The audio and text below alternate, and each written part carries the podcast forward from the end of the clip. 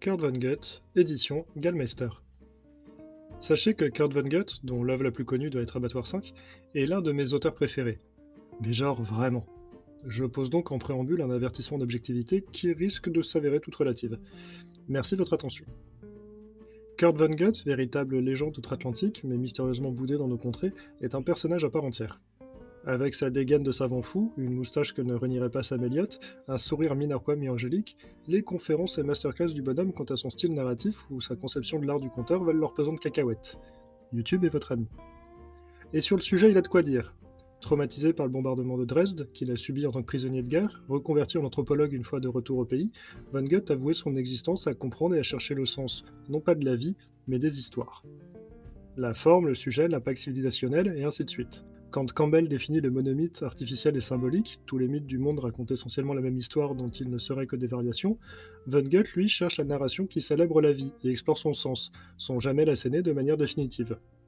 Goûtant peu au linéaire, à la temporalité classique ou à la causalité ordonnée, les trames narratives de ses écrits tiennent plus du plat de spaghetti que de la jolie flèche insolente à l'embêtement de début à fin, de conflit à résolution. C'est par ces turpitudes et circonvolutions, ces lâchetés et bravades, aveuglement et arrangement, joie et peine, mémoire et projection, rarement dans le temps présent, que la vie se construit. La quête de l'homme passe par la quête du chaos, c'est ainsi qu'il le fera pour ses romans. Si les récits les plus fantastiques ou science-fictionnels de l'auteur participent à cette quête de vie, Abattoir 5, Le berceau du chat, Les sirènes de Titan, Tremblement de temps, d'autres ouvrages plus ancrés dans le réel peuvent servir d'introduction à la besogne et à un esprit von Gutesque brillamment perché. C'est ainsi que j'en viens à chroniquer Nuit-Mère. On parle ici d'une fausse biographie d'un Américain, Howard W. Campbell, rien à voir avec celui du monomythe suscité, né en Allemagne et devenu à l'apogée du nazisme le plus grand de leurs propagandistes. À l'aube de sa vie, ce dramaturge usé, capturé par les services israéliens, attend son procès dans les geôles du Mossad, où il croisera un Adolf Eichmann rédigeant lui aussi ses mémoires et catégorique quant à l'importance d'avoir un bon agent littéraire, pour la postérité sans doute. Je suis américain de naissance, nazi de réputation et apatride par inclination. Ainsi commence la biographie de Howard W. Campbell, grand pourvoyeur de haine du régime nazi, mais agent double pour le compte des Alliés. Van Goethe place son récit dans le doute, le faux semblant. Campbell brosse les périodes de sa vie qui ont conduit de son œuvre en tant qu'artiste à son recrutement supposé par les Alliés, de sa gloire en tant que nazi à sa capture et incarcération par Israël, et pas forcément dans cet ordre d'ailleurs. Fil rouge de cette narration, et sans doute les seuls moments d'humanité, de simplicité, l'auteur chronique sa vie en Allemagne, qui a fait grandir sa passion pour l'art en général et l'art dramatique en particulier, la découverte du grand amour véritable et réciproque avec une actrice allemande qu'il épousera, dont l'intensité des sentiments est telle qu'ils se définiront comme étant une nation de deux. Les joies équivalent les peines, vous vous doutez que les vicissitudes de la guerre sauront porter leurs ténèbres sur une âme si raffinée. Rapatrié aux États-Unis après-guerre, la punition suprême du propagandiste superstar consiste à être ignoré, oublié, ni puni ni célébré, mais de laisser à la postérité un nom honni, dissocié d'une personne vivante, bien que devenue totalement insignifiante. Von Goethe s'échine à proposer un récit d'espionnage qui ne met pas l'accent sur l'action ou le haut fait de l'espion, non, il propose un portrait psychologique de l'humain chargé d'un tel fardeau, schizophrène certain, toujours sur la brèche, écartelé par sa fonction entre des convictions de façade, des actions horribles de couverture, un sacrifice des idéaux et valeurs qu'il doit sans cesse trahir pour mieux les défendre.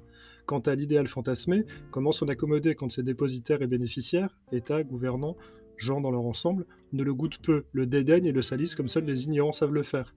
Et tout ceci sans jamais attendre quelque soutien ou reconnaissance de la part de ses commanditaires. Jamais. En plaçant un homme de culture, un artiste sur cette scène, Von Goethe lui donne ainsi le rôle de sa vie, où la justesse est synonyme de survie, mais où l'incarnation est dévorante, son rayonnement catastrophique. Le personnage de Campbell n'est que trop conscient de ses affects, c'est ce qui fait de lui un propagandiste si puissant. Ou un espion si efficace Avec aigreur, il en viendra même à regretter le don lui donnant tant de pouvoir sur l'âme humaine. J'avais espéré, comme radiodiffuseur, me limiter au burlesque, mais nous vivons dans un monde où le burlesque est un art difficile, avec tant d'êtres humains si réticents à rire, si incapables de penser, si avides de croyances et de rogne et de haine. Un roman extrêmement fort dans les images qu'il conjure, les thèmes qu'il explore. L'identité, la survie, l'amour indéfectible entre deux êtres, la foi délétère en des idées nauséabondes, en des êtres providentiels, la construction sociale de l'homme, la construction morale de la société, l'impact que les mots ont sur les hommes et les hommes qui usent de leur talent pour subjuguer leurs semblables. Comme tout écrit de Von Goethe, l'humour est présent, acide, fin, réflexif, et ne cède jamais à la gratuité du bon mot ou à la violence vengeresse. La grande intelligence du récit, outre de décortiquer les mécanismes du propagateur de haine, est de ne jamais donner un avis définitif. Campbell est-il un nazi pur jus qui cherche à éviter la corde en s'inventant un passé de résistant? Impossible de trancher. Ce doute donne encore plus de poids à toutes les réflexions, sociales et morales, soulevées dans le livre. Si l'on pouvait avoir la certitude que le personnage est bel et bien un vrai héros, on remettrait certainement en doute ses affirmations et aphorismes percutants. On les goberait comme sagesse éternelle du réprouvé sacrificiel. Mais s'il s'agit bien d'un nazi, et si le propagandiste n'avait que changé d'obédience afin de prêcher pour sa paroisse La portée du message est forcément impactée par son émetteur. Finalement, on n'est rien de plus que ce que l'on prétend être. Et c'est peut-être là tout le message de Von Gutt. Réfléchissez, ne croyez pas. Finalement, une grande lassitude mélancolique émane de cette œuvre captivante, désabusée et inspirante, sans jamais être moralisatrice ou lénifiante. Rien de plus à dire que chapeau l'artiste.